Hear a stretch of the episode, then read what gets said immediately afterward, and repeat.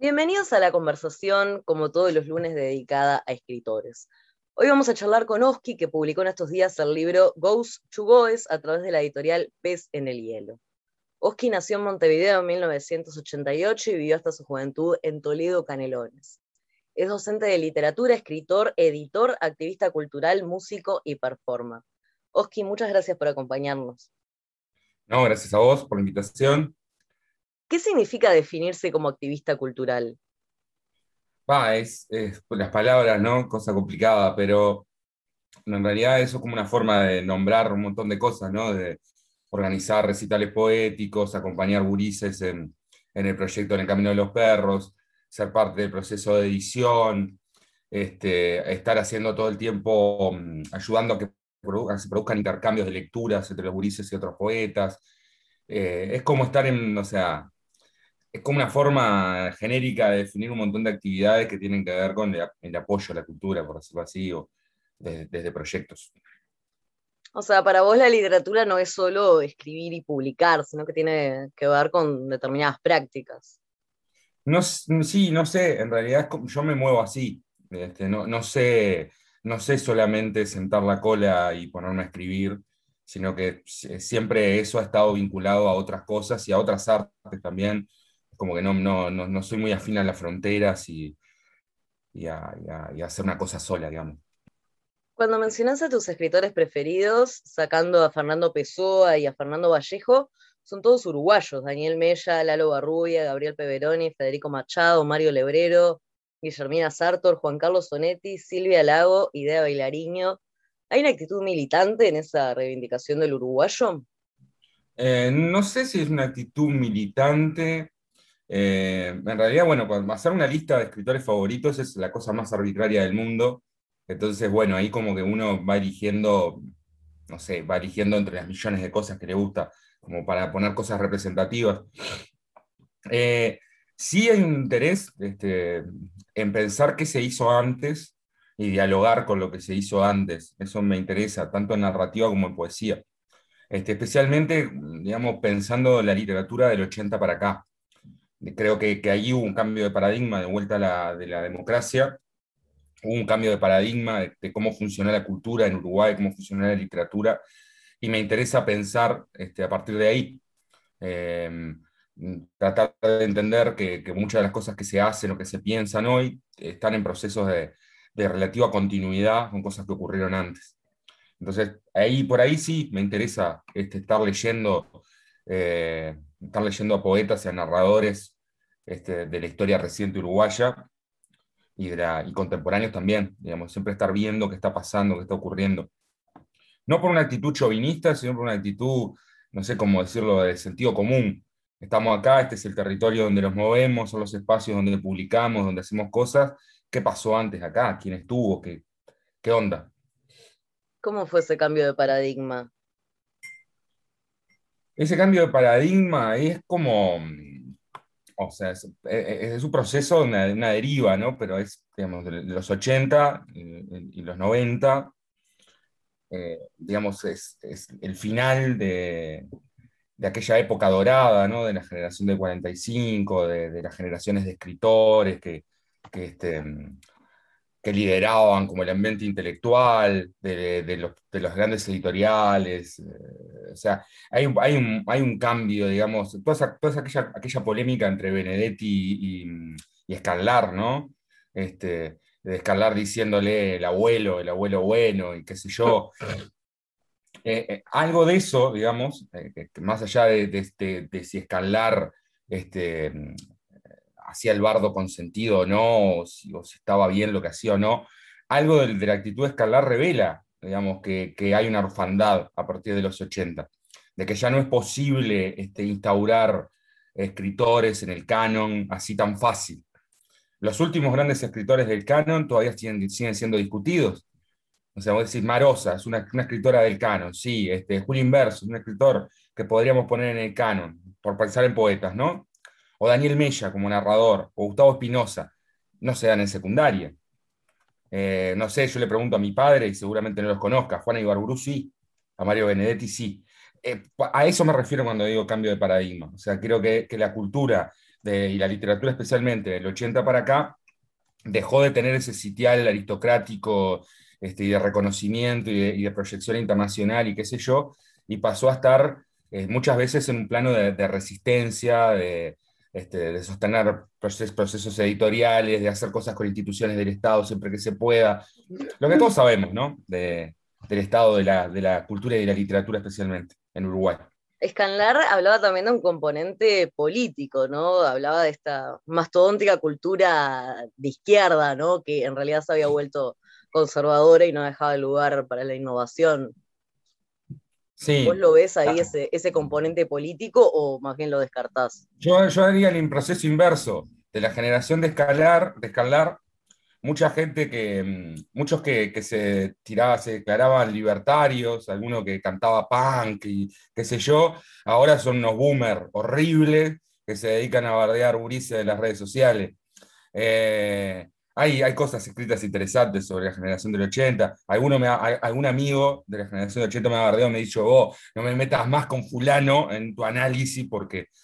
Eh, sí, yo que sé, escalar era escalar. Este, yo creo que en el contexto que estamos hoy, eh, digamos, histórico en este momento, en Latinoamérica, en la pandemia, en Uruguay, eh, bajo un gobierno de derecha conservador, una coalición con militares y con lo más rancio, este, me parece que yo no me podría parar desde ese lugar de escalar para pensar las cosas. O sea, digamos, si, si la cultura mastodónica, mastodóntica de izquierda que existe y que, y que está, está, un poco de menos, este, e, e, eso existe, eh, hay cosas peores, digamos. Y convengamos que, que convengamos que calarse hacia el bobo con unas cuantas cosas, por decirlo de manera inocente. Sos eh, fundador y coordinador del colectivo de poetas adolescentes y jóvenes en el Camino de los Perros y del proyecto de estimulación a la lectoescritura poética en adolescentes, orientación poesía, que el año pasado obtuvo la beca FEFCA, la beca de los Fondos de Estímulo a la Formación y Creación Artística que da el Ministerio de Educación y Cultura. ¿Cuál te parece que es la importancia de estimular la lectoescritura poética en adolescentes? Es importante porque digamos, existe todo un sistema de educación en, arte dentro del sistema formal, ¿no? Entremos a pensarlo así, o sea, es decir, eh, eh, eh, hay una educación en literatura en secundaria que ocupa al menos cuatro años de, de tercero a sexto año, muchas horas de clase, muchos profesores. Entonces, uno, entra a pensar qué es lo que se, qué es lo que se enseña, ¿no? Entonces, la mayor parte de la educación en literatura formal está centrada en, la hermenéutica, en el análisis, lo que sea, también todos sabemos, ¿no? Analizar textos clásicos y encontrar como el significado hermenéutico de la metáfora, de la comparación, relacionarlo con el contexto histórico y demás. Es, digamos, lo que nosotros hacemos eh, dentro y fuera del sistema formal es tratar de, enseñar la literatura o trabajar la literatura desde lo sensitivo, es decir, desde un acercamiento, desde los efectos que produce el texto. O sea, es decir, este, estimular la, lectura de poesía este, permite un acercamiento a la literatura que, que, sea vivencial, que no sea solo interpretativo, que sea de goce, que sea de disfrute. ¿no? Cuando digo sensitivo es eso, es vamos a ver este, no sé, este texto de, este, no sé, Alfredo Fresia, vamos a ver qué produce, qué genera, qué, o vamos a ver un texto de una poeta contemporánea, bueno, ¿dónde está el efecto? ¿Dónde está ¿Dónde está eso que me toca, que me genera algo? Y en relación a la escritura, es importante en, pila de sentidos, en realidad. Digamos, primero porque incorporar, incorporar el conocimiento de literatura solamente de manera teórica e interpretativa es, este, es algo huérfano, ¿no? O sea, la, educación en artes en general, bueno, eso es una discusión, ¿no? Si la literatura es una disciplina humanística o un arte particularmente creo que es un arte, o sea, es un, trabajo creativo con el lenguaje. Eh, me perdí un poquito. Este, no, eso, creo, creo que, si, vamos a trabajar en esa línea de pensar este, la, educación en literatura como, como arte, tenemos que pensar que la producción es, central. O sea, que alguien puede entender lo que es una metáfora, o entender lo que es un soneto, entender este, lo que es un poema social, si lo lee, si estudia eso, pero también se anima a escribirlo. Y ni que hablar que, bueno, que, que trabajar escritura con adolescentes posibilita procesos de, este, de autonomía, lingüística, este, desarrollo de gusto estético propio, este, y, también cuestiones cognitivas, pero sobre todo una cuestión vital. ¿no? Leer poesía, poder leer poesía, poder escribir poesía, es contactar también con, con la vida. ¿no? Y, es, un viaje que muchas veces eh, en los cursos formales de, de literatura no, no hay un contacto con eso. O sea, la literatura sea solamente algo que es, que es lejano y que, y que se estudia con cierta distancia. Orientación Poesía tenía también un componente que tenía que ver con la descentralización, ¿no? Con moverse por todo el país y no solo estar en Montevideo. ¿En qué anda todo eso ahora con la pandemia? No, en este momento, digamos, este, tanto o sea, en Camino de los Perros, que es el proyecto que engloba a Orientación Poesía, eh, digamos, está, está detenido. No estamos publicando ni, ni estamos haciendo actividades, más que nada por la pandemia, porque el corazón del proyecto es la presencialidad. Son las lecturas donde se conoce a la gente, donde comparte. Después los procesos de edición acompañan esa, ese, este, ese acercamiento, ese, encuentro físico. Entonces, bueno, en este momento estamos parados. Lo que sí estamos haciendo es lo que mencionabas vos hace un ratito, de la ejecución de la beca FESCA, que en, que en ese caso estamos trabajando, en, ese, en ese proyecto estamos trabajando todo el equipo de, de, Camino de los Perros, todo el equipo editor, digamos, de coordinadores. Y es un proyecto que está bueno, pues es, es este, coordinado con la Inspección de Literatura, con la cátedra Alicia Goyena y con, y con Aquisele, que también es de, secundaria. Y en ese proyecto estamos haciendo talleres en los liceos, de lectura con autores uruguayos, clásicos y contemporáneos, y de escritura, y estamos haciendo algunas instancias de formación para docentes en, didáctica, didáctica de la creación específicamente, o sea, cómo trabajar en clase, eh, modalidad de taller literario, qué actividades se pueden hacer y demás. Estaba pensando en realidad en el tema de la, presencialidad que mencionabas y me hace acordar al tema de los slams de poesía también, ¿no? ¿Cuánto tiene que ver la, presencialidad, lo físico, la oralidad eh, de, repente en, determinados escenarios, ¿no? Puede ser un bar, por ejemplo, y estaba pensando si se encontró una alternativa dentro de la virtualidad. Para el, trabajo con los gurises que entran en el camino de los perros, no. En algún momento, cuando empezó la pandemia, hicimos algún live, pero es, es el proceso, pasa, en el camino de los perros hay que entender cuál es la dinámica para, para, entender también por qué la presencialidad central. Eh, es un proyecto en el que entra y sale mucha gente, todo el tiempo, y que entra mucha gente que viene porque hay alguien que lee poesía. O sea, vos, eh, hay una lectura de poesía, caen cinco que van a leer, y de esos cinco hay tres más que también escriben poesía, y que a partir de que vieron a los amigos leer, te dicen si pueden participar. Entra, sale, mucha gente, gente que, que escribe poesía durante un año y después no escribe más hay gente que se arrima y tiene cosas guardadas hace 3, 4 años y de repente engancha y está, participa durante varios años de esas actividades. Entonces, como es ese tránsito de gente, si es virtual, lo, perdemos. O sea, porque no, no podés más o menos seguir la cosa, pero no es lo mismo que el encuentro presencial. Ahí también este, se juegan otras cosas, se pierden otras, otras timideces. Este, pararse frente a un público no es lo mismo que pararse frente a una cámara. Sigamos con más datos sobre Oski. En cuanto a series y películas, sus preferidas son 12 monos, el dirigible The Rope, Las Salas del Deseo, Mulholland Drive, The Wire y Twin Peaks. En música le gustan Nick Cave, The Cure, Talking Heads, PJ Harvey, eh, John Zorn, Darno Chance, La Polla Records, Arcade Fire, Tom Waits, Dickel Demasiado, Astor Piazzolla y The Clash. En cuanto a sus manías, anota Peñarol y andar en bici. Recibió dos veces el primer premio de narrativa joven de la Casa de los Escritores, también el primer premio de poesía en el concurso Pablo Neruda, el primer premio en letras en la movida joven de la Intendencia de Montevideo. Fue seleccionado por concurso para En Tintalo, antología de narradoras del Centro Cultural de España, y en El Camino de los Perros obtuvo una mención en el Premio Nacional de Literatura.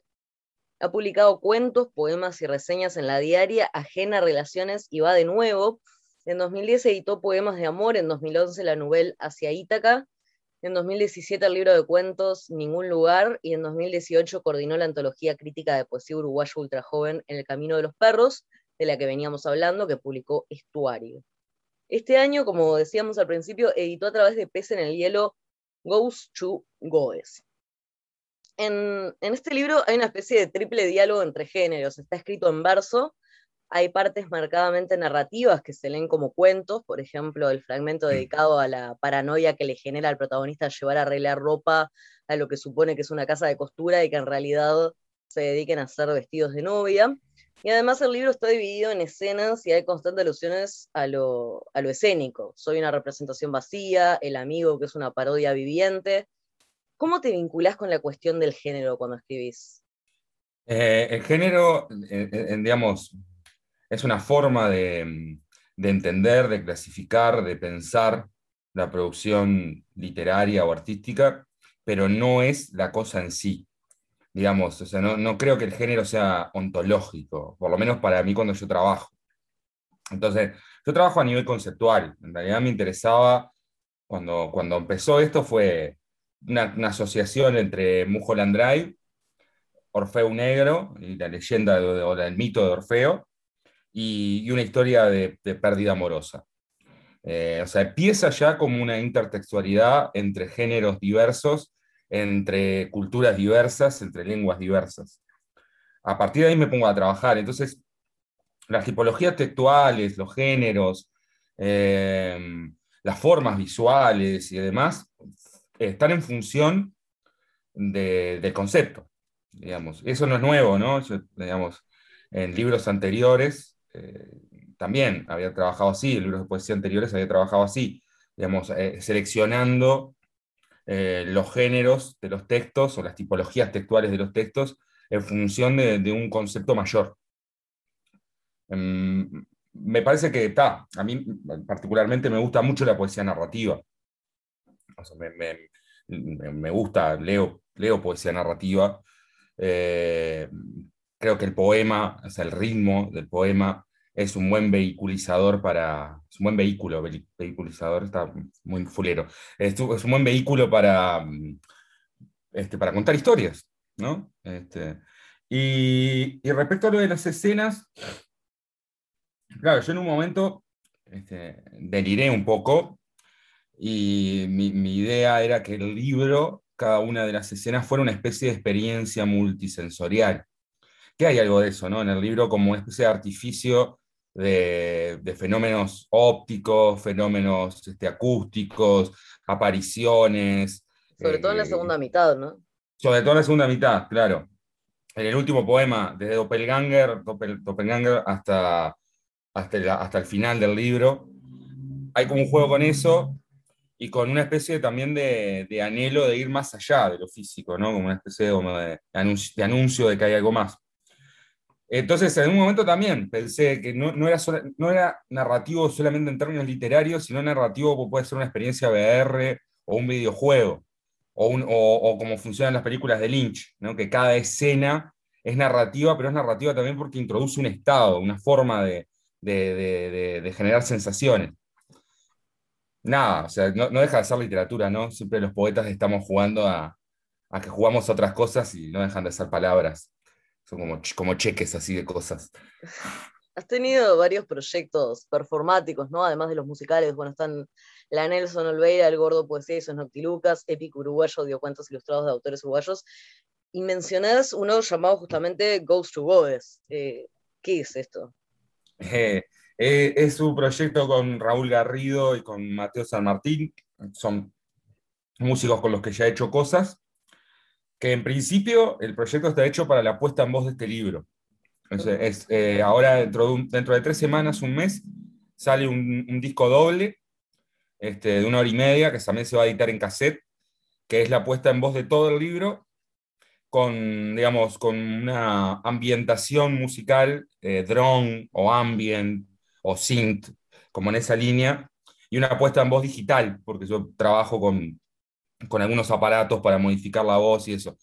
un poco la gracia de llevar la polifonía que plantea el libro y esta cuestión que hablábamos recién de los estados, de que cada escena plantea como una voz eh, y un estado particular del yo, llevarlo al plano de la, música y la puesta en voz o lo interdisciplinario, que, digamos, el libro ya está escrito en esa clave. Yo, escribí el libro pensando, este, esto va a salir en papel y lo vamos a llevar a, disco, porque, o sea, eh, hay todo un lenguaje, digamos, incluso de relación a lo musical y a lo pop, que apunta hacia ahí, ¿no? Y nos quedamos fumando porro y escuchando un disco de Beach House para bajar. O sea, eso está en todo el libro. Eh, así que me, me, conseguí este, mis biglietis para, para ponerlo en voz. Y va a estar en cassette, dijiste. Sí, sí, sí. Eh, no, vas a no conoces, eh, porque Raúl, que, que toca conmigo, es un monstruo. Este, aprovecho y le mando un saludito. nada, es tipo es único, no sé cómo explicarlo. Raúl está con los cassettes este, y la otra vez me dijo, si la gente no compra cassette, les vendemos casetero. Así que, imagínate. No, pero eh, este, Raúl, ah, volvió hace un tiempo de Asia, hablando un poco más en serio, y, armó un sello ahora que se llama Tatami Records, y está, está, está produciendo algunos discos, este, los produce, salen en digital y salen en cassette, y digamos, tiene, es un, nicho pequeño, digamos, no, no, no, no, se venden por miles, pero hay gente que sí, que tiene casetero, que compra cassette, este, que le interesa, y está bueno, es un disco de, de 45 minutos cada lado, Goes y Tu Goes. Algo que llama la atención en el libro es la elección de Ramiro Sanchís para escribir la, la contratapa. Ahora que hablabas del ambiente, además es algo de lo que, de lo que Sanchís ha escrito bastante, de lo que trabaja en general. Pero Sanchís es alguien que obviamente no se asocia con la poesía y que en general además escribe narrativa de ciencia ficción o de fantasía. ¿Por qué esta elección? Eh, bueno, un poco lo que hablábamos hoy, ¿no? De que, el libro no, no está inscripto en un género. O sea, em, a mí me gusta pararme en todos los lados. No sé pararme en todos los lados, pero ir, ir moviéndome. Entonces me pareció interesante que un libro de poesía no sea, no, no, volvamos a esa cosa de, lo que se llaman los lenguajes exclusivos, ¿no? De que, es un libro de poesía duro, entonces lo reseña un poeta y se escribe para poetas y los poetas y es como una especie de secta de los poetas. Este, eh, creo que, mm, en mi caso, y creo que esto se puede aplicar a varios de los autores que ha editado Pez en el Hielo, ¿no? Son autores que escriben en, género, en poesía o en narrativa, pero que están en continuo diálogo o en movimiento entre los géneros. Entonces, Ramiro, en ese sentido, primero, me parece interesante, podría generar como una sorpresa, ¿no? Porque es un libro de poesía este, que está siendo reseñado, comentado por, por un narrador o conocido por, por ser narrador. Y después, eh, digamos eso, que en buena parte del libro yo intento desmarcarme de la metáfora. O sea, en, buena medida el, libro plantea algunas situaciones que no son metafóricas, que son literal, o sea, literalmente ocurren. Este, e, Eurídice aparece siendo un holograma, no es una metáfora de la memoria. E, e, entonces, eso también me parece interesante porque ahí hay un mecanismo mimético, narrativo, asociado a, lo fantástico, yo decía Virgilio, para empezar, este, a Virgilio, Ovidio, eh, a Orfeo Negro, y, ni que hablar a Lynch. Entonces digo, bueno, ese es Ramiro Sanchís, eh, me parece que, que, puede dar cuenta de esto.